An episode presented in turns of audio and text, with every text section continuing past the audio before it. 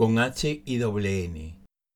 De un cuento de la escritora venezolana Bettina Stenhold, incluido en el libro No estamos tan locos como la gente dice. Helen Müller fue una de las chicas más populares de su colegio. Era atractiva, extrovertida y deportista, amiga de todos. Desde temprana edad, cada vez que le preguntaban su nombre, tenía que indicar Helen, con H y doble N de nube. Le deletreó el apellido.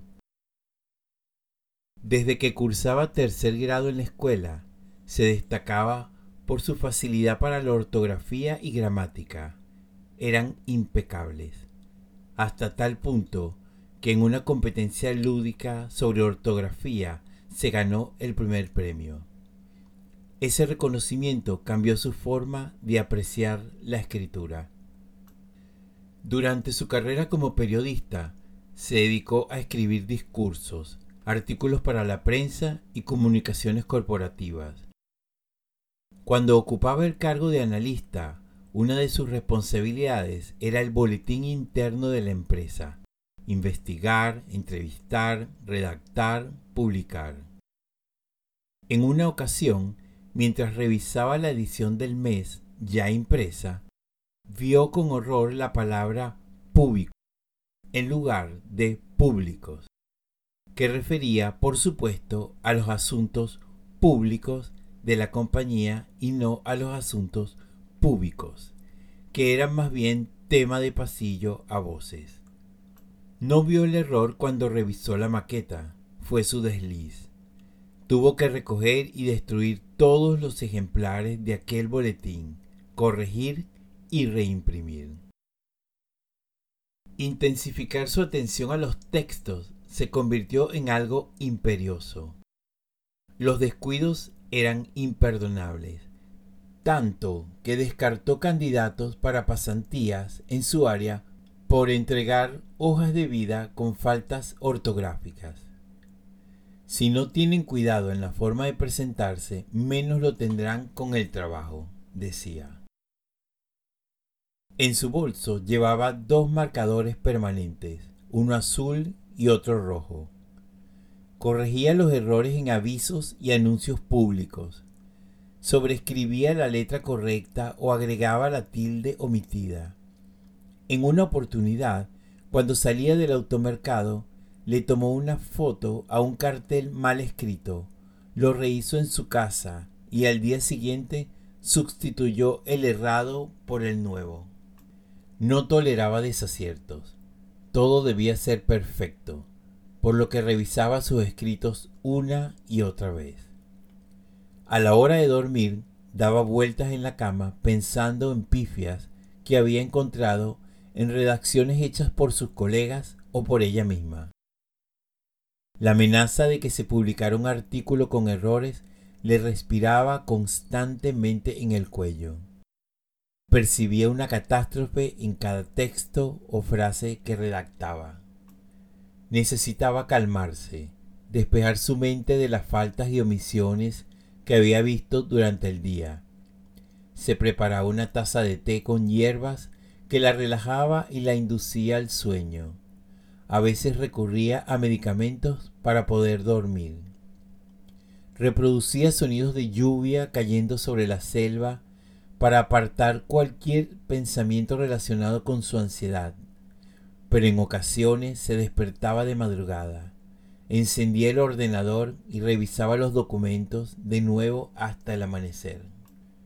Comenzó a presentarse al trabajo ojerosa, la mujer elegante, en forma, que vestía de buen gusto y con una manicura impecable, lucía cada vez más desaliñada y descuidada.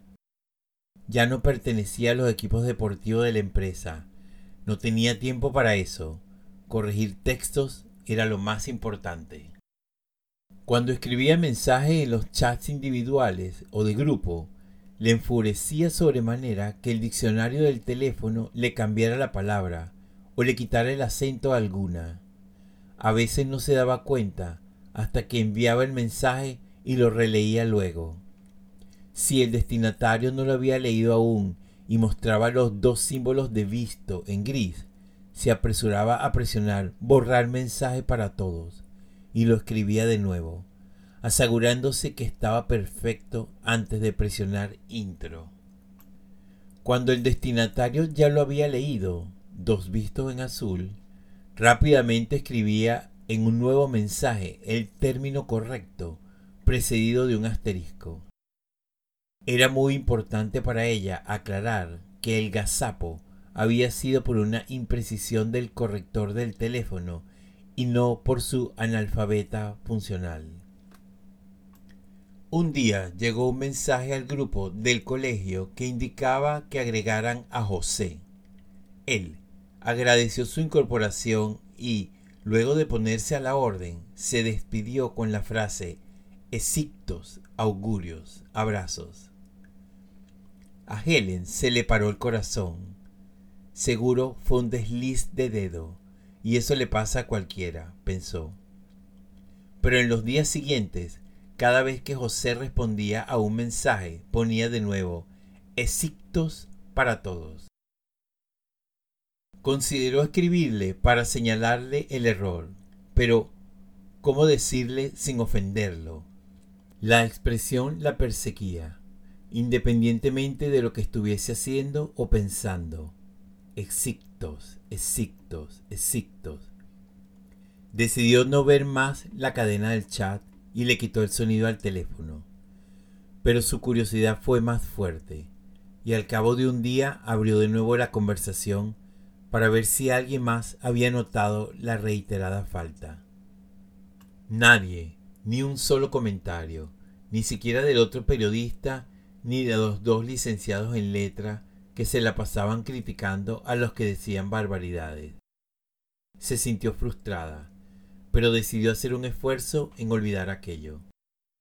Vio televisión durante horas, buscando concentrarse en otra cosa. De vez en cuando la palabra le venía a la cabeza y ella se golpeaba la sien, como si eso ayudara a expulsarla de su memoria. Pasaron horas, días, hasta que, loca de angustia, le escribió una nota en privado. Hola José, ¿cómo amaneciste hoy? Con muchísimo respeto quiero hacerte una sugerencia. No sé por qué razón se te cuela una C en éxitos. Seguro es un error del corrector del diccionario. Lo adecuado es éxitos, sin C y con acento en la E. Te lo paso por si no te habías dado cuenta un gran abrazo. Al cabo de unos segundos, José respondió con un emoticono de pulgar arriba y no volvió a participar en el chat del colegio. Ella sintió un poco de culpa, pero el alivio fue mayor. Le había podido abrir los ojos a alguien que escribía mal. Reflexionaba con frecuencia acerca de la falta de atención de la gente. Parecía no importarle lucir como unos perfectos idiotas ante el resto del mundo. ¿Cuántas veces deletreó su nombre y su apellido, letra por letra, con perfecta dicción y a viva voz? Pero esas personas terminaban escribiéndolo sin H, con una N, el N, moler, Muller, sin la diéresis sobre la U. ¿Qué es una diéresis? Le preguntaron una vez. Era más fácil y menos doloroso decir que se llamaba María Pérez. Pasaron los años.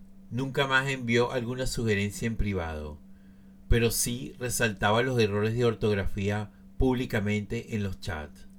Se volvió insoportable intercambiar mensajes o correos con ella. Una amiga del grupo del colegio compartió la foto del interior de una capilla que visitó cuando estuvo de vacaciones. En la imagen, junto a la efigie de un santo que cargaba una cruz, colgaba un pendón que decía Dios mío, Dios mío, ¿por qué me has abandonado? Los comentarios y las bromas nos hicieron esperar entre los integrantes del grupo. El corazón de Helen latía con fuerza. Su respiración se agitó tanto que le costaba tomar aire. Lloraba. Solo atinó a escribir. No entiendo cuál es el chiste. Esto es horrible. Hay que arreglarlo. La sacaron del chat. Un par de semanas después, el jefe de Helen la llamó a su oficina. Él le tenía mucho respeto y cariño. Desde que inició el trabajo en la empresa, se había convertido en una de sus empleadas más valiosas. Sin embargo, en los últimos meses, tuvo que llamarle la atención en varias ocasiones por su exagerado control sobre el escrito de sus compañeros. No solo editaba los trabajos de los demás sin permiso, también les corregía los emails. En esta oportunidad la llamaba para despedirla. La situación se había vuelto intolerable. Helen nunca se casó ni tuvo hijos. Falleció a sus 61 años de un infarto de corazón. La señora de la limpieza la encontró en el suelo de su estudio, rodeada de papeles con tachones y notas que recargaban las hojas de azul y rojo. Tanto en el piso como en el escritorio yacían desparramados diccionarios y manuales de ortografía, así como libros publicados con un carnaval de rayones, líneas, círculos, frases resaltadas, tildes, cruces, todo apuntado por Helen en su afán por la perfección. La criada observó con horror los dedos ensangrentados de su patrona. Apenas quedaban rastros de sus uñas carcomidas. La mano derecha, ya con signos de rigor mortis, empuñaba un marcador rojo sobre su pecho. Pocos amigos de la infancia y compañeros de trabajo asistieron al funeral. Los sepultureros bajaron el féretro hasta el fondo de la fosa y lo cubrieron de tierra y arreglos florales. A un lado, apoyada de un árbol, reposaba su lápida recién grabada. Elena Müller dejó un mundo de dolor por un reino de paz. Que en paz descanse.